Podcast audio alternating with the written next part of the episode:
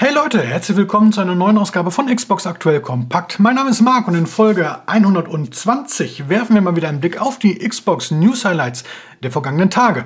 Und da kommen wir natürlich auch heute nicht so ganz um Activision Blizzard bzw. das CMA-Urteil herum. Insofern legen wir einfach los.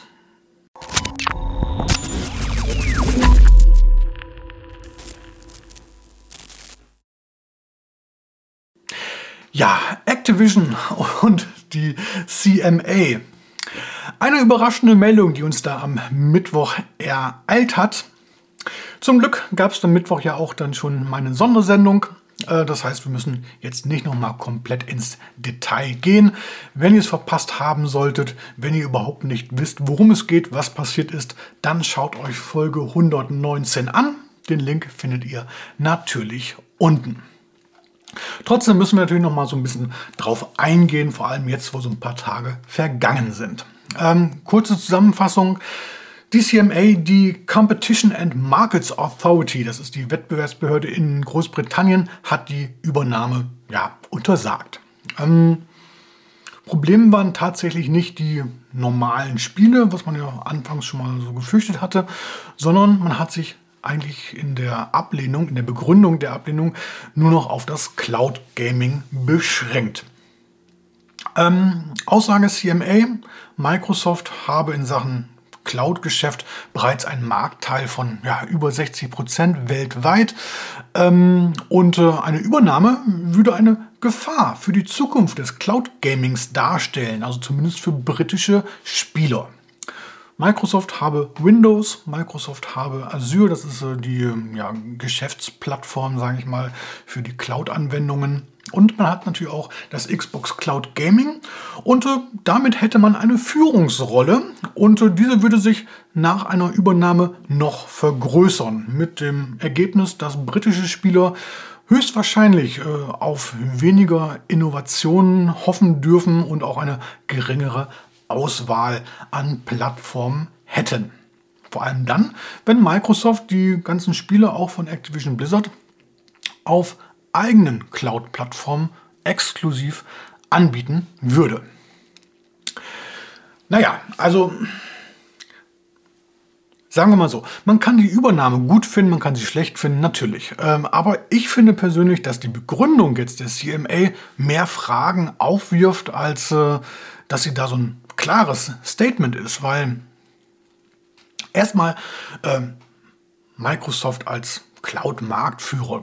Das stimmt ja im Grunde genommen erstmal gar nicht. Äh, die größte Cloud-Infrastruktur hat Amazon. Und äh, die sind jetzt äh, mit Amazon Luna ja auch in das Cloud-Gaming-Geschäft eingestiegen. Insofern, naja, ähm, sehr seltsame Auffassung, finde ich jetzt persönlich so. Ähm, und dann geht es mal wieder um diese Exklusivität und die, das verstehe ich erst recht nicht, weil Microsoft hat ja nun mit mehreren Cloud-Gaming-Plattformen Verträge abgeschlossen, genauso wie mit Nintendo, wie mit Steam und wie man es auch Sony angeboten hat, nämlich zehn Jahre Zugriff auf das komplette Spieleangebot, was Microsoft für PCs äh, und auch Activision-Spiele dann halt äh, anbietet. Zehn Jahre lang. Das ist in der Tech-Branche eine halbe Ewigkeit. Und was in zehn Jahren ist, das weiß im Grunde genommen eh keiner. Ja? Äh, die Verträge können dann natürlich verlängert werden, aber wer weiß, vielleicht interessiert dann überhaupt keine Sau mehr, was dann Call of Duty Teil 95 dann macht. Das ist so weit weg. Ähm, ja, finde find ich seltsam. Also äh, Spiele wie Call of Duty, Overwatch, World of Warcraft wurden von der CMA da explizit genannt, aber wie gesagt, die erscheinen ja nun mal oder sollen in Zukunft definitiv äh, auch auf anderen Plattformen erscheinen und vor allem auf, ja, auf Plattformen, auf die es aktuell, auf die sie aktuell noch nicht verfügbar sind. Und das ändert Microsoft jetzt ja schon mit der Übernahme und das ist anscheinend immer noch nicht genug. Und finde ich, also wie gesagt, ich finde es höchst seltsam. Ähm, klar, Brett Smith, das ist der Microsoft-Präsident und auch Bobby Kotick, der CEO von Activision Blizzard, sind das natürlich anders, äh, keine Frage. Die sagen ja, ähm, die Übernahme täte dem Wettbewerb gut und man bringe halt so die ganzen Spiele auf 150 Millionen weitere Endgeräte.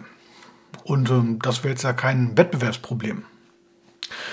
Ähm, lustigerweise haben sich jetzt in dieser Woche auch äh, die ersten Cloud Gaming Plattformen zu Wort gemeldet und erstaunlicherweise springen die, erstaunlicherweise, aber sie springen Microsoft zur Seite und kritisieren das CMA-Urteil.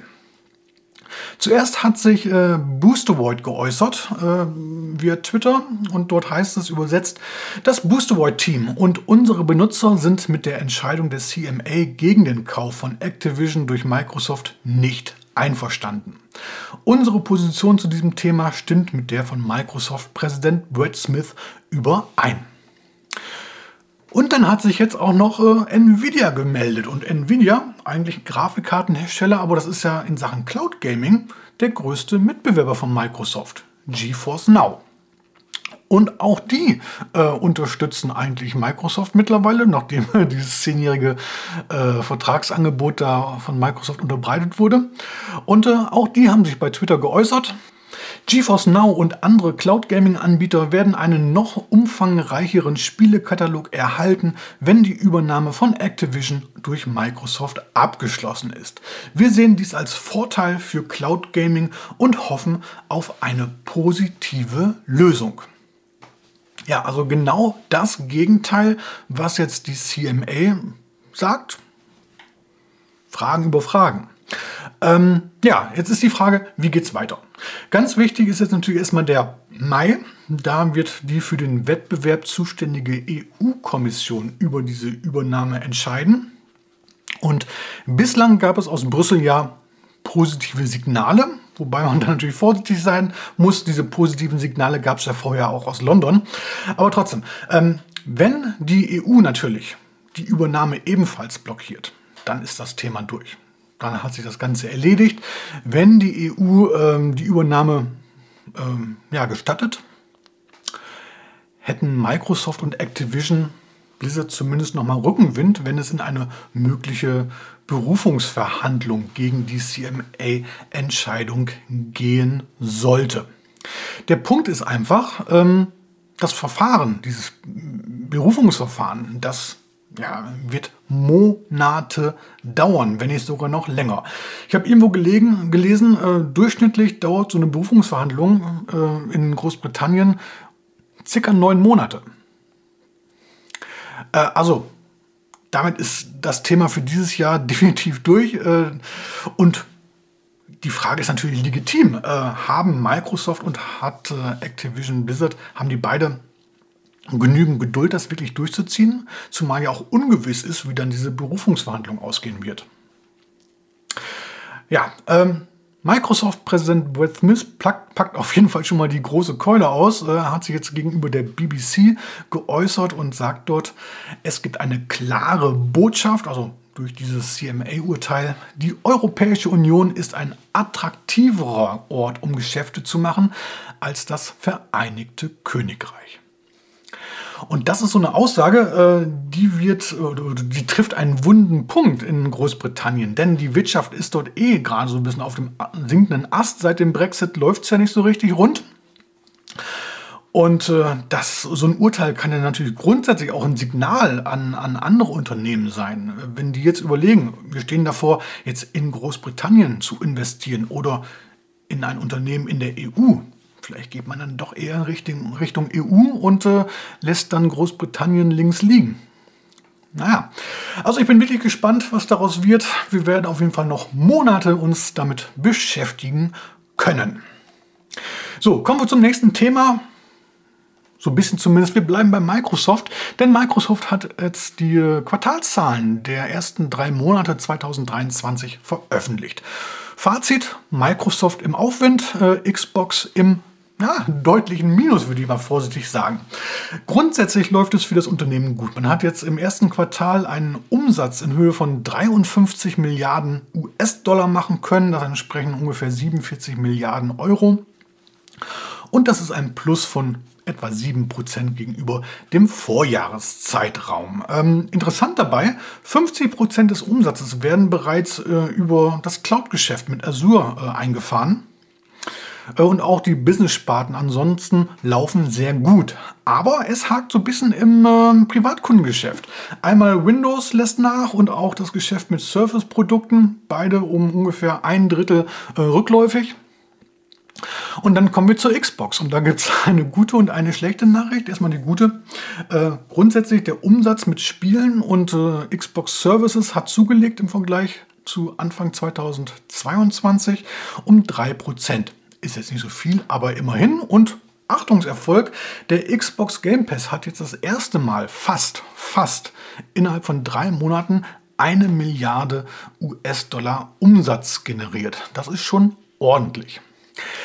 Dagegen stehen aber die Hardwarezahlen und die sind in diesem Quartal tatsächlich deutlich eingebrochen, um sage und schreibe 30 Prozent.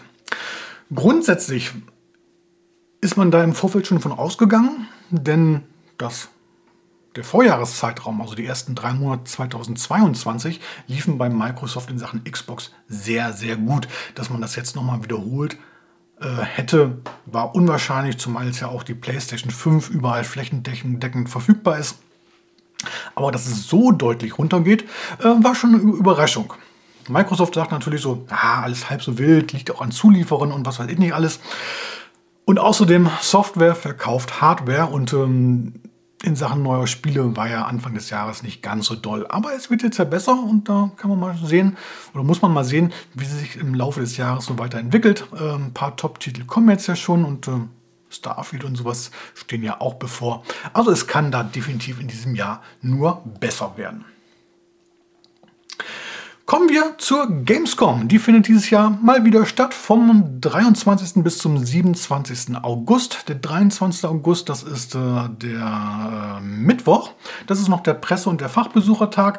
Aber von Donnerstags bis Sonntags hat dann die Messe für alle geöffnet. Und äh, da kann man ab sofort jetzt sich die Online-Tickets besorgen. Ähm, wer Interesse hat, hinzufahren, sollte sich jetzt auch zeitnah darum kümmern. Ticketkontingent ist wie immer äh, begrenzt. Ihr müsst jetzt nicht Hals über Kopf da jetzt zuschlagen, aber zu lange solltet ihr euch auch nicht Zeit damit lassen, denn vor Ort wird es definitiv keine Tickets mehr geben. Preislich, naja, ähm, Tagesticket geht bei 27 Euro los, ermäßigt für 19,50 Euro. Allerdings der Samstag, wenn du samstags hingehen möchtest, da wird es teurer, da kostet das Tagesticket 36 Euro bzw. ermäßigt 28 Euro. Äh, wer ein bisschen Geld sparen möchte, es gibt wieder diese Abendtickets, die äh, erlauben einen Zutritt ab 16 Uhr. Die kosten dann 9 bzw. 11 Euro am Samstag. Und es gibt auch ein Familienticket für 5 Personen. Das kostet 60 bzw. 70 Euro für den, äh, ne, 75 Euro für den Samstag. Aber Vorsicht, ihr könnt jetzt nicht mit vier Kumpels da einfach dieses Familienticket nutzen. Es gibt zwei Voraussetzungen. Einmal, es dürfen maximal zwei Erwachsene dabei sein und es muss mindestens ein Kind im Alter von sieben bis zwölf Jahren dabei sein. Wenn ihr jetzt zu fünft seid und ihr seid alle irgendwie, keine Ahnung, über zwölf und ähm, dann klappt es schon nicht mehr. Also passt tendenziell eher wirklich nur für Familien. Ich weiß noch nicht, ob ich dieses Jahr hinfahre. Ähm, wie sieht es bei euch aus? Schreibt mal gerne in die Kommentare, ob ihr Interesse habt. Wer weiß. Vielleicht könnte man ein kleines Treffen organisieren. Vielleicht, vielleicht, vielleicht. Also ich weiß noch nicht, ob ich hinfahre. Mal gucken. So, dann wurden in dieser Woche auch die Games with Gold für den Monat Mai vorgestellt. Äh, einmal das Rennspiel Star Wars Episode 1 Racer äh, aus dem Jahr 2020 ist allerdings eine Remaster eines ja, Klassikers aus dem Jahr 1999 und der Rätselplattformer Hoa aus dem Jahr 2021. Beide Spiele habe ich ja in einem separaten Video vorgestellt. Wenn ihr es verpasst haben solltet, den Link gibt es auch hier wieder unten in der Beschreibung. Ähm, und erstaunlicherweise in dem Video äh, ist seit langem mal wieder die ja, so fast schon eine positive Stimmung wahrzunehmen. Das kennt man ja von den Games with Gold gar nicht mehr. Alle sind von Star Wars Racer begeistert. Ich muss ganz ehrlich sagen, ich kenne es gar nicht. Ähm, sieht halt auch nach 1999 aus, was soll ich sagen. Ähm, aber viele verbinden da anscheinend eine ganz gute Zeit mit. Insofern, äh, ja, und hoher Plattformer sieht so ganz nett aus. Könnte sowas für zwischendurch mal sein. Also, alle anderen, die sich noch nicht dazu geäußert haben, was sagt ihr zu den Games with Gold? Schreibt es mal unten in die Kommentare.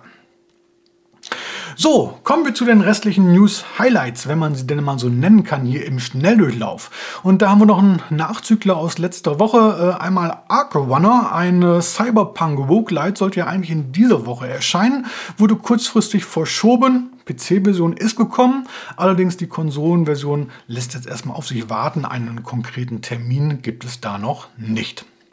Dann gibt es eine nett lustige Ankündigung. Äh, Call of Duty wird als äh, Brettspiel umgesetzt. Richtige Details liegen noch nicht vor.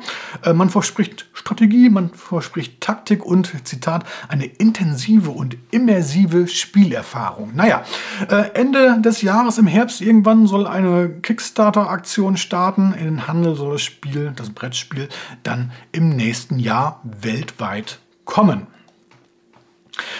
Jetzt haben wir ein paar Termine zu vermelden. Los geht es mit My Time at Sandwalk. Ähm, ja, ein Sandbox-Rollenspiel soll im Sommer, also im dritten Quartal, irgendwann erscheinen. Star Trek Resurgence, das äh, Science-Fiction-Abenteuer, sollte ja eigentlich schon im letzten Jahr erscheinen. Jetzt ist der 23. Mai, der Tag der Tage. Wir haben Flashback 2, äh, soll irgendwann im November für die Xbox erscheinen und da bin ich ja wirklich gespannt. Ähm, Flashback, der erste Teil aus dem Jahr 1992, ähm, war oder ist immer noch ein, ein richtiger Klassiker und ich kann mich noch so ganz dunkel daran erinnern, dass ich das Spiel damals in den 90er Jahren tatsächlich gespielt habe und äh, davon durchaus begeistert war. Insofern ist da meine Vorfreude relativ groß. Mal schauen, was daraus wird. Dann haben wir noch Armored Core 6 äh, Fires of Rubicon. Der Mech-Shooter erscheint am 25. August. Und wir haben zwei Neuerscheinungen. Wobei Neuerscheinungen, also das sind äh, für die Xbox sind es Neuerscheinungen. Die beiden Spiele wurden bereits für den PC im Vorfeld bestätigt. Der erste Titel ist Achilles Legends Untold, ein isometrisches Action-Rollenspiel äh, ja, in der griechischen Mythologie angesiedelt, soll im Sommer nun auch definitiv für die Xbox erscheinen. Und kommen wir von der griechischen zur nordischen Mythologie, dann landen wir bei God, ein Dark Fantasy Strategiespiel, äh, soll ebenfalls im Sommer für die Xbox erscheinen. Ja, geht im Grunde darum, dass man ein ja, Wikingerdorf, sage ich mal, strategisch so ein bisschen ausrichtet. Ähm, das Team dahinter, äh, Covenant Dev, ähm, interessant, die Entwickler haben vorher an The Witcher 3 und auch an Frostpunk gearbeitet. Insofern, wenn es nur daran liegen sollte, könnte es ja vielleicht etwas Vernünftiges werden. So, kommen wir zu den Xbox-Spiele-Highlights der Woche. Die haben wir uns ja bereits am Montag hier zusammen angeschaut. Wenn ihr es verpasst haben solltet, wieder der Hinweis, Unten in der Beschreibung gibt es den Link zum Video und das heißt, wir können so langsam, aber sicher mit dem Spiel der Woche weitermachen. Das eigentliche Spiel der Woche, das tief im Herzen Spiel der Woche, ähm, könnte auch das Spiel des Jahres werden oder es ist zumindest ein potenzieller Kandidat dafür. Na klar, die Rede ist von Star Wars Jedi Survivor. Ähm, Nachfolger von Fallen Order aus dem Jahr 1999 ich bin kein großer Star Wars-Fan eigentlich. Also ich gucke die Filme, aber ich habe da irgendwie keine großen Emotionen für übrig. Äh, aber das letzte Spiel fand ich wirklich äußerst gelungen. Äh, toll erzählte Story ähm, und äh, ja, das Gameplay, das war, kam alles aus einem Guss wunderbar. Und da macht äh, Survivor jetzt definitiv weiter und sieht dazu auch noch hervorragend aus. Ähm, das Spiel hat aber jetzt in Sachen Marketing eine ordentliche Plattform schon. Überall liest man und sieht man was dazu. Ähm, Insofern lasse ich das an dieser Stelle mal aus. Aber noch der Hinweis, gestern ist ja mein Let's Play dazu online gegangen. Da schauen wir uns gemeinsam die erste Stunde des Spiels an. Und wenn ihr das verpasst haben solltet, erneut der Hinweis, unten in der Beschreibung gibt es den Link zum Video. Sieht dann auch so ein bisschen düster aus, die Spielwelt, aber ich verspreche euch, äh, in den nächsten Kapiteln wird es auch ein bisschen heller und dann scheint auch ab und zu die Sonne. So, das heißt, wir kommen zum B-Spiel der Woche. Aber auch das liegt mir durchaus am Herzen. Äh, da habe ich mich schon drauf gefreut, seitdem es im letzten Jahr angekündigt wurde. Auch wenn es vielleicht nicht ganz so gut geworden ist, wie ich mir erhofft habe. Für eine Empfehlung reicht es trotzdem.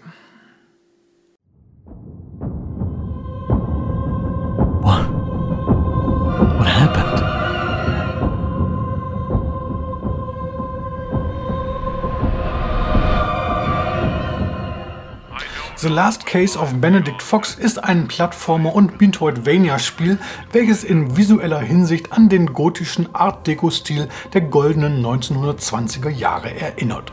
Spieler schlüpfen hier in die Rolle des namensgebenden Detektivs Benedict Fox, der den mysteriösen Tod seines Vaters aufklären will. Dabei taucht er in eine okkulte Welt voller dämonischer Wesen, unheimlicher Organisationen und verbotener Rituale ein. Und diese Welt erinnert stark an einen Mix aus Tim Burton-Filmen und den schaurigen Werken des US-Schriftstellers H.P. Lovecraft, der als einer der bedeutendsten Autoren fantastischer Horrorliteratur des 20. Jahrhunderts gilt. Benedict Fox erlebt also eine äußerst düstere Geschichte und steht schon bald vor der Frage, ob der Geist tatsächlich über den Tod hinaus noch weiterlebt. Dank eines dämonischen Gefährten verfügt Fox über seltsame Kräfte und die einzigartige Macht, in die Erinnerungen von Verstorbenen einzudringen. In einer Welt namens Limbo schwankt er nun immer zwischen Gegenwart und Vergangenheit hin und her und erlebt nicht nur schmerzhafte bis traumatische Erfahrungen, sondern muss diese auch überstehen. Die Fähigkeiten des tapferen Detektivs lassen sich über einen Fähigkeitenbaum nach und nach ausbauen. Die Kämpfe mit den Dämonen erfordern derweil taktische Herangehensweisen, die man stets auf kreative Weise kombinieren kann. We are doomed together, Benedict. Wie eingangs erwähnt, ist The Last Case of Benedict Fox nicht zu 100% perfekt geworden. So ein paar Gameplay-Entscheidungen gefallen mir nicht. Zudem gibt es noch diverse Bugs. Insofern, wenn ihr das Spiel kaufen wollt, der Download kostet 25 Euro etwa, dann wartet vielleicht noch ein bisschen ab, bis ein paar Updates das Ganze noch optimieren. Ansonsten ist das Spiel aber auch seit dem Release im Xbox Game Pass verfügbar und wenn ihr das Abo habt, dann natürlich keine Frage. Schaut es euch einmal an. Der Vollständigkeit halber auch noch der Hinweis zu Star Wars Jedi Survivor. Gibt es als Download und auch auf Disk. UVP liegt bei 80 Euro ungefähr. Die Disk-Version ist bereits ein bisschen günstiger geworden. Wenn ihr den Xbox Game Pass Ultimate habt, spart ihr beim Download ein paar Euro. Kostet dann nur ungefähr 72. So, werfen wir zum Abschluss einen Blick auf die kommende Woche. Die ist ein bisschen ruhiger. Wir haben unter anderem Redfall, wir haben Age of Wonders 4, wir haben Ravenlock und Hogwarts Legacy erscheint, erscheint endlich auch für die Xbox One. Im Detail schauen wir uns das dann am nächsten na, nicht am Montag, weil da ist Feiertag, am nächsten Dienstag an. Ich würde mich freuen, wenn ihr wieder mit dabei seid. So, und damit verabschiedet sich Xbox aktuell Kompakt Folge 120 in den wohlverdienten Feierabend. Wenn euch das Video oder der Podcast gefallen hat, dann lasst wie immer gerne ein Like und wenn noch nicht geschehen, ein Abo da. Wir sehen bzw. hören uns beim nächsten Mal wieder. Bis dann, macht's gut. Ciao.